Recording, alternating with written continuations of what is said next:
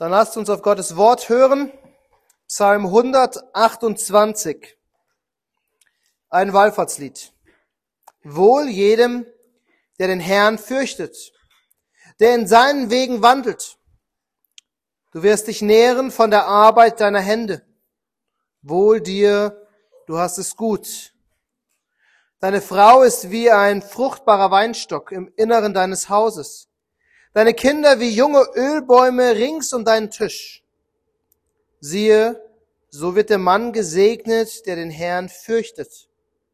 Der Herr segne dich aus Zion, dass du das Glück Jerusalem siehst, alle Tage deines Lebens, und siehst die Kinder deiner Kinder. Friede sei über Israel. Dann lasst uns beten. Herr, wir danken dir für dein ewiges Wort, das niemals vergeht. Wir danken dir, dass nicht ein Jota, nicht ein i-Tüpfelchen deines Wortes vergeht, sondern auf ewig bleibt. Und Herr, so beten wir, dass du heute Nachmittag uns erneut hilfst, uns auf dein Wort zu konzentrieren und von deinem Wort ernährt zu werden. So beten wir in Jesu Namen. Amen. Jeder Mensch will glücklich sein. Ich glaube, mittlerweile zweifeln wir nicht mehr an der Aussage. Das haben wir jetzt schon etabliert. Nur leider, leider ist es so, dass wir Christen manchmal dieses Image haben, dass wir eher unglücklich und mürrisch sind. Manchmal geht es nur um, was ist richtig und was ist falsch. Was ist alles Sünde und wie sollten wir eigentlich alle leben? Doch die Bibel ist ein Buch, was uns eigentlich zeigen will, was es bedeutet, glücklich zu leben. Und sie nennt es gesegnet sein. Und deswegen lesen wir manchmal auch in den Bibeln, wenn es um Segen geht, glückselig. Zum Beispiel in den Seligpreisungen. Glückselig die geistlich Armen. Glückselig seid ihr, wenn ihr um meines Namens willen verfolgt werdet.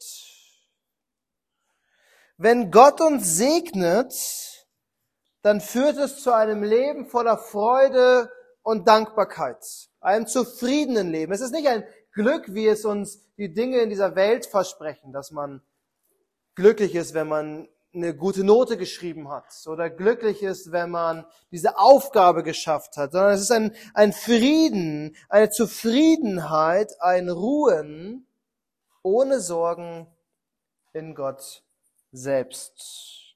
Und heute wollen wir genau das betrachten. Was bedeutet es, gesegnet zu sein? Psalm 128 beschreibt uns eine gesegnete Person und es benutzt viermal unterschiedliche Ausdrücke, um Segen zu zeigen. Wohl jedem ist einer davon. Oder am Ende von Vers 2, wohl dir Vers 4, sehe, so wird der Mann gesegnet. Und so weiter. Wir sehen Segen im ganzen Psalm. Wir werden drei Dinge betrachten. Wir werden den Anfang des Segens sehen. Wir werden sehen, wie der Segen aussieht, also der Inhalt des Segens. Und zum Schluss werden wir die Quelle des Segens betrachten. Der Titel lautet, nicht wie im Gottesdienstzettel abgedruckt, der Titel lautet Gott segnet oder ein gesegnetes Leben. Ein gesegnetes Leben. Und wie gesagt, die Punkte lauten der Anfang des Segens, der Inhalt des Segens und die Quelle des Segens. Also beginnen wir mit dem Anfang. Der Anfang des Segens. Der Psalmist, der Autor dieses Psalms, beschreibt uns einen Mann, der gesegnet ist. Wohl jedem, der den Herrn fürchtet, der in seinen Wegen wandelt. Und wir könnten auch übersetzen, gesegnet ist jeder, der den Herrn fürchtet und in seinen Wegen wandelt. Gott beschreibt uns hier einen gesegneten Menschen und sagt uns, was dieser Mensch macht, um gesegnet zu sein.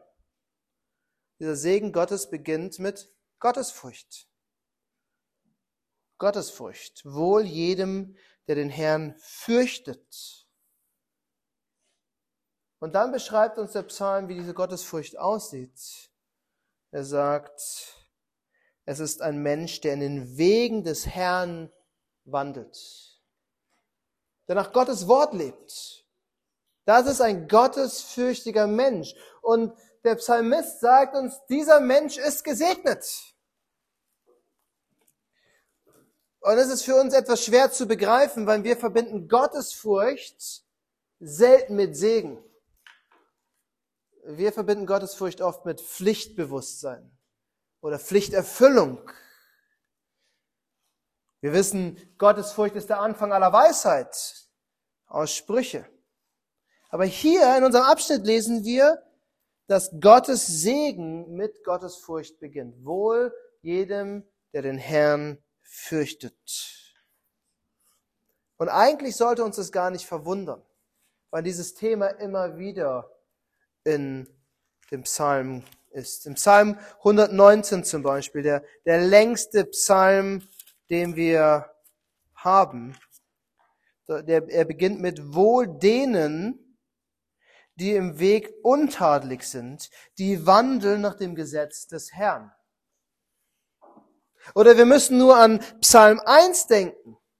Und Psalm 1 sagt uns, wie wir den gesamten Psalter lesen sollen. Es ist der Anfang, der, der Einstieg, die Einleitung in dem Psalm. Dort wird uns ein Mann beschrieben, der nicht wandelt nach dem Rat der Gottlosen, der nicht tritt auf den Weg der Sünder und der nicht sitzt, wo die Spötter sitzen. Der, also ein Mann, der nicht gottlos lebt, sondern nach Gottes Vorstellungen lebt. Und dieser Mann ist gesegnet, wohl dem Mann, der nicht, beginnt der Psalm. Und dann heißt es, dieser Mann ist ein gottesfürchtiger Mann, ein gesegneter Mann, weil er das Wort Gottes studiert und darüber nachdenkt, Tag und Nacht. Und das bedeutet, er fragt sich, was steht im Wort Gottes und wie kann ich danach leben? Tag ein, Tag aus. Das heißt, letzten Endes der Weg zur Gottesfurcht und damit zum gesegneten Leben ist das Wort Gottes.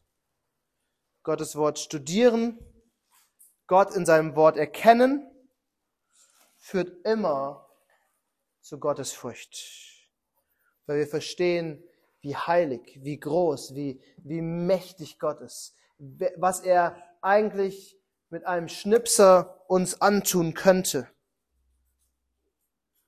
Und wenn wir dann verstehen, was Gott in Christus für uns getan hat, dass er uns von all dem Gericht befreit und erlöst hat, führt es dazu, dass wir noch mehr Gottesfurcht haben und in dienen. Wir haben heute Morgen im Morgengottesdienst gelesen, dass wir Christus lieben sollen, unseren Nächsten lieben sollen, wie Christus uns geliebt hat.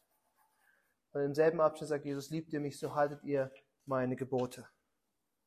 Ein gottesfürchtiges Leben nach dem Gesetz Gottes ist eine Folge vom Evangelium weil wir das Evangelium verstanden haben, weil wir Christus verstanden haben.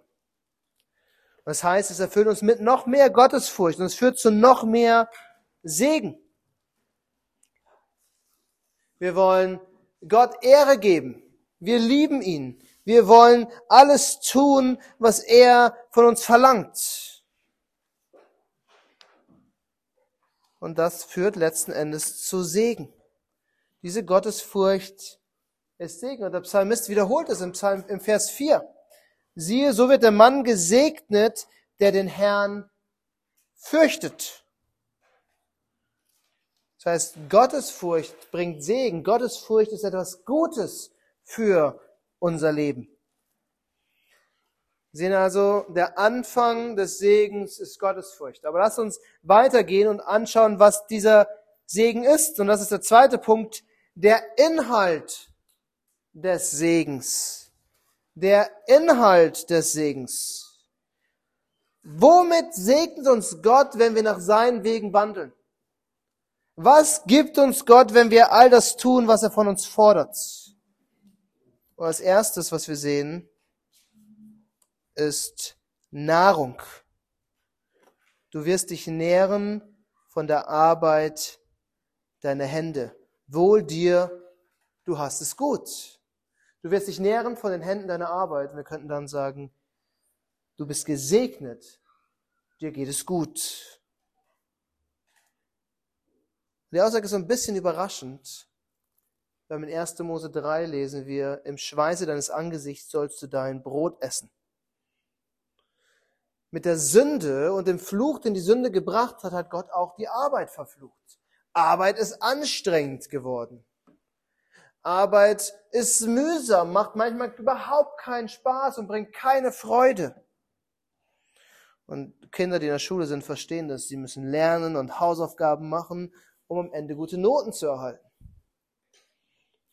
Wir müssen arbeiten, die meisten von uns wahrscheinlich mehr mit dem Kopf als mit ihren Händen, um Geld zu verdienen, um am Ende was zum Essen zu kaufen. Und dennoch ist Arbeit an und für sich was Gutes. Denn nachdem Gott den Menschen geschaffen hatte und ihn ins Paradies gesetzt hat, ist der erste Auftrag Arbeit.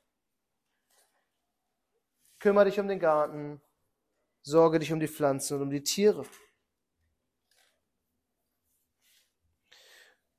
Und Gottes Segen liegt darin, dass wenn wir unsere Arbeit tun, eh, wir am Ende etwas zu essen haben, uns ernähren können, weil Gott uns segnet.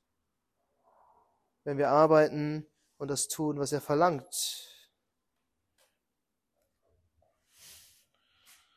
In unserem Egoismus aber und in der Sündhaftigkeit denken wir, naja, ich habe es ja verdient, nach der Arbeit zu essen. Ich habe gearbeitet, also steht mir mein Brot auch zu. Aber der Psalm sagt uns, es ist ein Segen, dass du nach der Arbeit dein Brot isst und satt wirst. Es ist Gottes Gabe an uns. Aber dann spricht der Psalm von einem weiteren Segen, nämlich von Familie und von einer großen Familie. Wir leben umgeben von Single-Müttern, Kleinfamilien, ein bis zwei Kinder, nur nicht zu groß werden, nur nicht auffallen, nur nicht zu viel Arbeit. Aber die gesegnete Familie, die Gott hier beschreibt, ist nicht klein. Deine Frau ist wie ein fruchtbarer Weinstock im Inneren deines Hauses, deine Kinder wie junge Ölbäume rings um deinen Tisch. In solchen Versen können wir schnell Probleme bekommen oder haben. Ist die Frau nur dazu da, Kinder zu kriegen? Eine reine Gebärmaschine, damit so viele Kinder wie möglich in die Welt gesetzt werden. In unserer Gesellschaft lernen wir, es ist okay, wenn Frauen Kinder kriegen, aber es ist besser, wenn sie schnell wieder arbeiten gehen. Also es ist, es ist wichtig, dass sie zum Bruttosozialprodukt beitragen. Aber Gott sagt uns, gesegnet ist ein Mann, der eine fruchtbare Frau hat. Das heißt, die viele Kinder bringt, wie ein Weinstock voller Reben. Gott sagt nicht, dass es die primäre, einzige Aufgabe ist, die eine Frau hat, nur Kinder zu kriegen und zu Hause zu sein. Aber das Wort Gottes macht uns immer wieder deutlich, dass Kinder haben keine Belastung ist, sondern ein Segen. Kein Übel, sondern ein Geschenk Gottes etwas Gutes, etwas Positives, etwas Tolles. Und eine Frau, die, mit viel, die viele Kinder hat, ist gesegnet vom Herrn. Und diese Kinder, sagt der Psalmist, werden sein wie junge Ölbäume. Und wir finden im Alten Testament genau zwei Bilder, die viel Segen ausdrücken. Wein und Öl. Sind die Bilder des Segens. Wein, also Weintraub und Wein, Traubensaft und Wein, war etwas, was Freude spendet. Der Zucker des Traubensaftes, die Süße des Weines bringt Freude. Die Sprüche sagen sogar, dass man einem betrübten Herzen Wein geben soll, damit es sich freut. Nicht damit es betrunken wird, aber Wein hat eine freudenspendende Fähigkeit. Und das andere Bild ist, ist Oliven, ist ein Olivenbaum. Und wenn man einen jungen Olivenbaum pflanzt, dann sieht er vielleicht nach wenig aus. Aber man weiß, eines Tages wird er hundertfach, tausendfach Oliven bringen. Und man wird viel ernten. Und so sind die vielen Kinder, die um den Tisch versammelt sind, wie kleine Olivenbäume. Und sie sehen vielleicht nicht nach viel aus und sie bereiten einem Arbeit, aber eines Tages werden sie zu einem großen Segen. Und ich glaube, wir müssen uns loslösen von diesem Diktat unserer Gesellschaft, indem man den Eindruck hat, Kinder stören, Kinder sind immer zu laut, sie rennen rum, sie brauchen viel zu viel Zeit, wir haben doch überhaupt keine Zeit. Wenn Kinder fünf Minuten länger brauchen, um sich die Schuhe anzuziehen, ist es ein halber Weltuntergang. So denken wir heutzutage. Aber es stimmt nicht. Gott sagt, Kinder sind ein Segen. Wisst ihr das, Kinder? Ihr seid ein Segen Gottes für eure Familien und für uns als Gemeinde.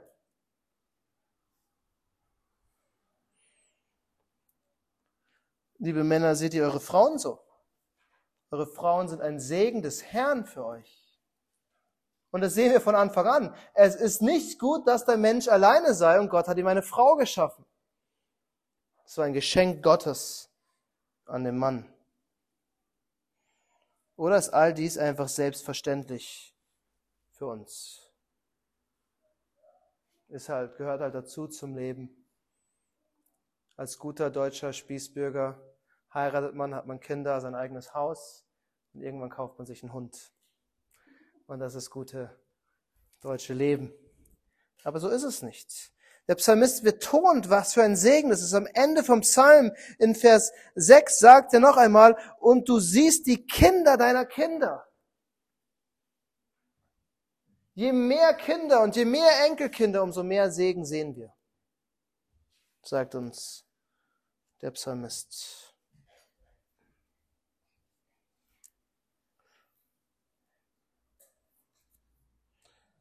Denk nur an Hannah wie Hannah jedes Jahr zur Stiftshütte gereist ist, zu den Festtagen und geweint hat. Sie hat geweint, weil sie keine Kinder hatte. So lange, bis sie nicht mehr konnte und auf den Stufen zum Heiligtum in Tränen ausgebrochen ist und nur noch schluchzend zum Herrn flehen konnte, dass er doch endlich Kinder schenkt. Und ihr Mann hat sie versucht zu trösten, hat gesagt, bin ich nicht viel mehr wert als zehn Kinder? Nein, Kinder sind der Segen, den sich Hannah gewünscht hatte. Und was für eine Freude es gewesen sein muss, als sie endlich Samuel in ihren Händen gehalten hat. Sie hat sich so sehr darüber gefreut, dass sie ihn mit zwölf Jahren dem Tempel überlassen hat, dem Dienst des Herrn. Es war ein Geschenk Gottes, das sie zurückgegeben hat. Das ist der Segen, den uns der Psalmist hier beschreibt. Eine große Familie. Aber wir müssen uns eine Frage stellen, bevor wir zum letzten Punkt kommen. Lehrt uns dieser Psalm eine Art Wohlstandsevangelium? Wenn wir gottesfürchtig genug leben, wenn wir genug in seinen Wegen wandeln, dann eine gute Arbeit haben oder wenn wir eine große Familie haben und viel Segen haben. Ist das das, was der Psalm uns lehrt? Und die Antwort ist natürlich nein. Erstens müssen wir festhalten, dass es ein Weisheitspsalm ist. Er schreibt, beschreibt uns nicht einen Mechanismus, sondern er beschreibt uns, wie Weisheit, wie Segen aussehen kann, wozu es führen kann, wie es beginnt und womit es gefüllt wird. Und sobald wir nur ins Neue Testament blicken, sobald wir nur auf Christus schauen, den wohl Gottes fürchtigsten Menschen auf Erden, sehen wir, dass er weder eine Frau noch Kinder noch sonst irgendeines dieser Segen hat. Er wusste noch nicht mehr am Morgen, was er am Abend essen wird. Und er wusste nicht, wo er seinen Kopf hinlegen wird. Aber wir können nicht behaupten, dass Christus nicht gesegnet war. Und was der Psalm macht, er versucht uns mit diesen wunderbaren Bildern von Familie und Essen deutlich zu machen, dass wenn wir in Gottes Wegen wandeln, es immer besser ist und sich immer lohnt und immer herrlicher ist, als den Lügen dieser Welt zu folgen.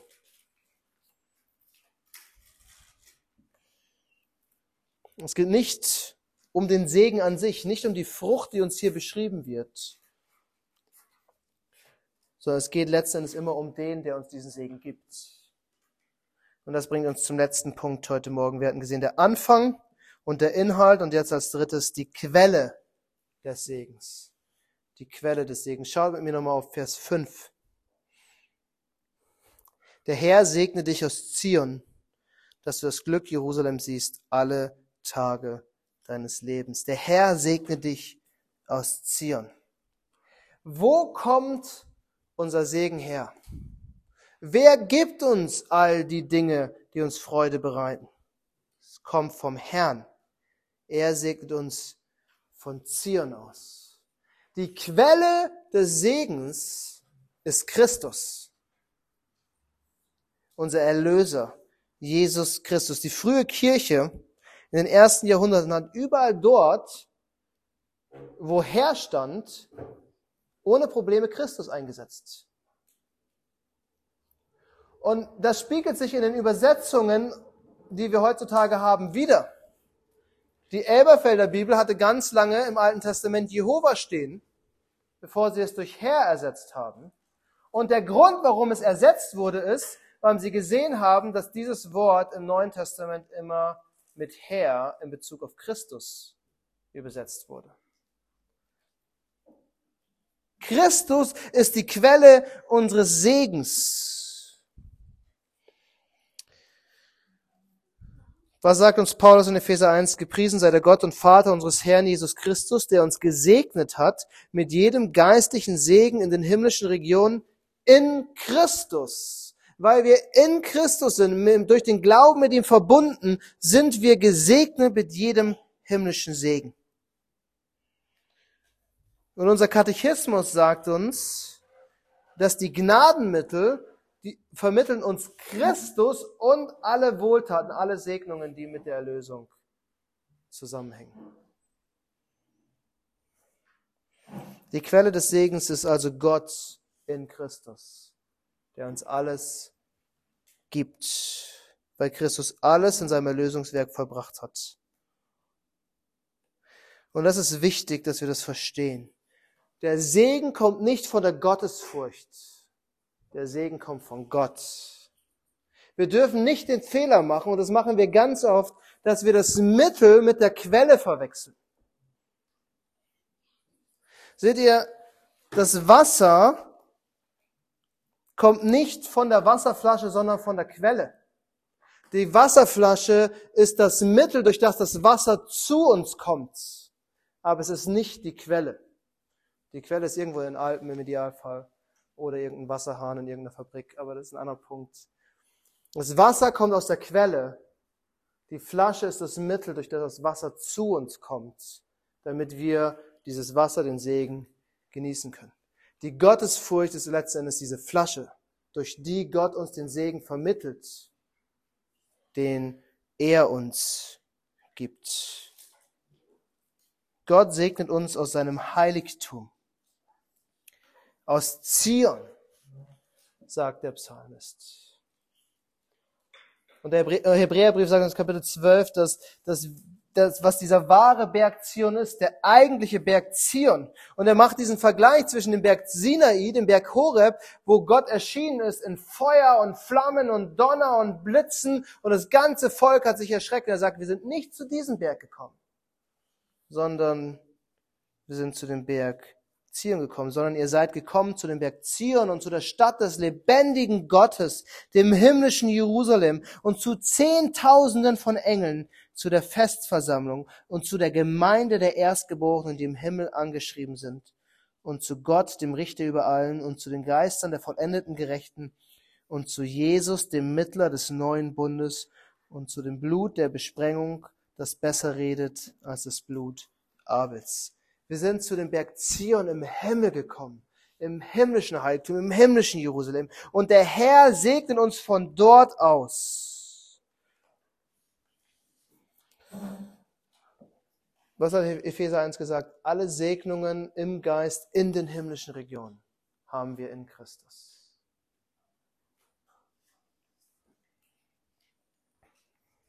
Der Psalm verrät uns mehr über den Segen.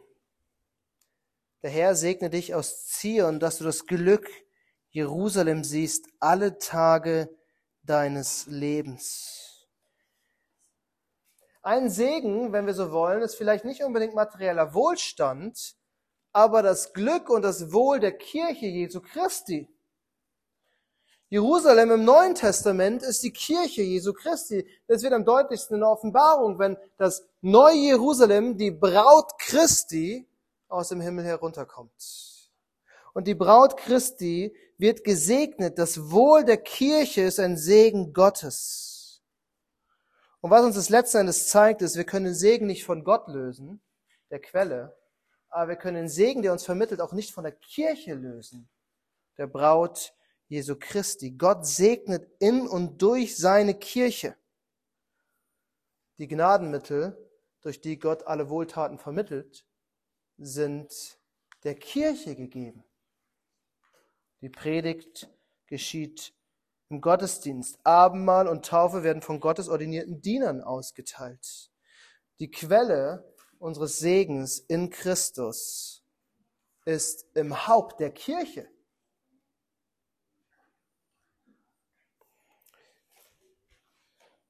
Gott hat der Kirche Gaben gegeben, damit jeder Einzelne durch diese Gaben wächst. In Epheser 4 schreibt Paulus, jedem Einzelnen von uns aber ist die Gnade gegeben nach dem Maß der Gabe des Christus.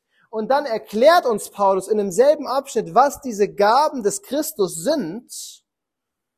Er hat etliche als Apostel gegeben, etliche als Propheten, etliche als Evangelisten, etliche als Hirten und Lehrer zur Zurüstung der Heiligen für das Werk des Dienstes. Die ordinierten Diener in der Kirche Jesu Christi sind die Gaben, die uns Gott gegeben hat, damit wir zugerüstet und gesegnet werden. Das heißt, wir können den Segen, den Gott uns gibt, niemals loslösen von der Kirche Jesu Christi.